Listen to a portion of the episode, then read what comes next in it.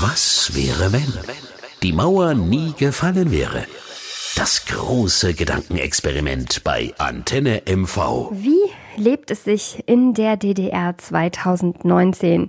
Das ist das große Gedankenexperiment bei Antenne MV. Wir fragen, was wäre, wenn die Mauer niemals gefallen wäre? Wir sitzen hier mit unserem Zukunftsforscher Dr. Karl-Heinz Steinmüller und Sie haben sich für uns dankenswerterweise Gedanken gemacht, wie könnte eine DDR im Jahr 2019 aussehen?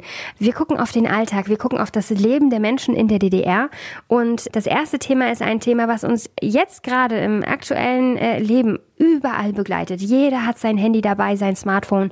Äh, überall stehen Laptops. Äh, auf Arbeit haben die meisten Leute einen Computer stehen mit Internetzugang und so weiter und so fort.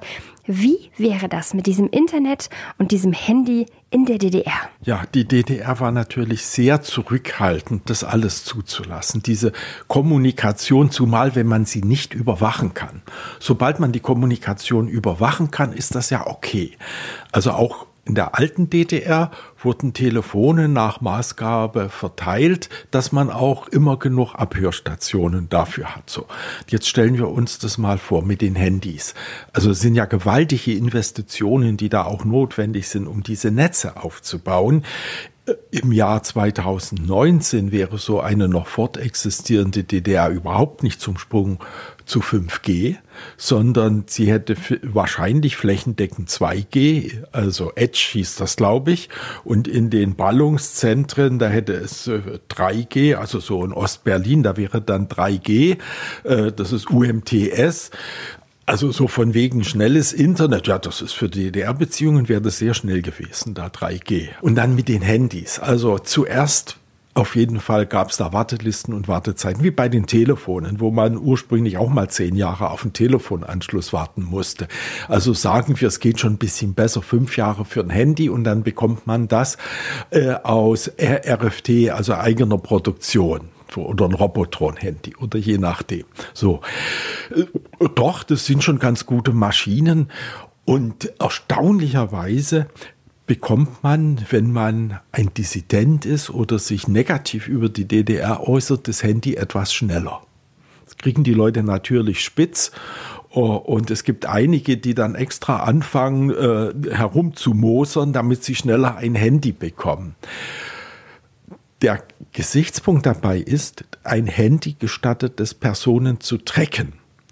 Und die Stasi ist natürlich sehr daran interessiert zu wissen, wo sich die Dissidenten aufhalten, mit wem sie sich treffen.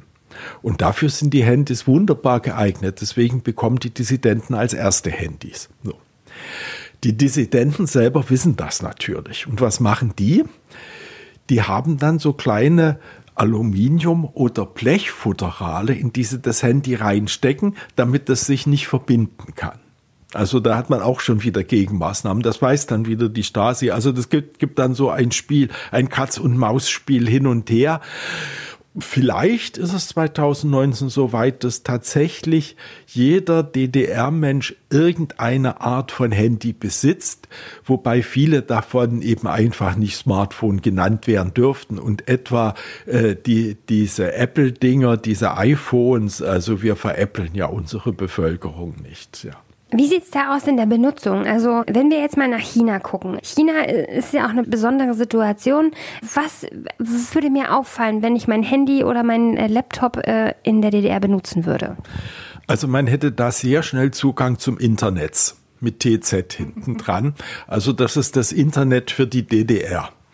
Und es ist ganz klar, dass da manche Sachen abgeklemmt sind. Also Google gibt's nicht, aber es gibt die äh, Suchmaschine der Akademie der Wissenschaften der DDR, also die von der Akademie entwickelt worden ist und die Suche im Internet gestattet. Im Internet wohl bemerkt. Eine andere Sache ist so Bildchen hochladen, also die berühmten Katzen- und Dackelfotos und so etwas. Ja, natürlich kann man das und das ist auch von den staatlichen Stellen wird das gesagt. Also im Gegensatz zur Bundesrepublik werden in der DDR keine Upload-Filter benutzt.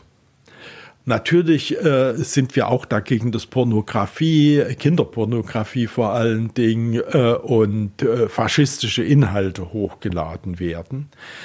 Aber das ist ja ohnehin so etwas Schwieriges, um äh, Bilder dann ins Internet zu stellen. Deswegen unterstützen wir unsere Bürger dabei, die Bilder ins Internet zu stellen. Man gibt die also an eine Hochstellstelle, die dann die Bilder dorthin stellt und die haben dann immer links unten das, das kleine Logo äh, zertifiziert nach, äh, ich weiß nicht, wie die Stelle dann mal heißen wird. Und das bedeutet, dass es auch perfekt sicher ist. Also da sind keine Viren dabei. Und man wird auch nur ein klitzekleines bisschen abgehört und äh, ausspioniert nebenher. Ja, da ist, alles unter Kontrolle. Das ist äh, so im Prinzip, also wie, wie beim Telefonverkehr, wenn man jemanden aushören will, kann man das machen. Und so etwas wie End-zu-End-Verschlüsselung, äh, das gibt, wird es natürlich nicht geben. Das ist also, vielleicht würde man etwas End-zu-End-Verschlüsselung nennen, aber man lässt es vom Staat verschlüsseln. Und guckt dazwischen mal rein. Natürlich, ja, ja. Also so ein Instrument äh, würden die staatlichen Organe und speziell die Staatssicherheit nicht, nicht aus den Händen geben. Und sie würden es vielleicht so machen wie in China, dass man dann auch Bürger nach äh, Wohlverhalten einstufen kann. Also ob, ich weiß nicht, ob nun direkt so ein Social Scoring System eingeführt wurde, aber das ist eine gute sozialistische Idee, dass Bürger danach bewertet werden, ob sie sich konform zu den Verkehrsregeln, Regeln der Moral und äh, ideologisch richtig verhalten. WhatsApp kennen wir alle. Was wäre in der DDR? Äh, ja, das ist wieder so ein typisch westlicher Ausdruck. WhatsApp, dass ja da alles Englisch heißen muss.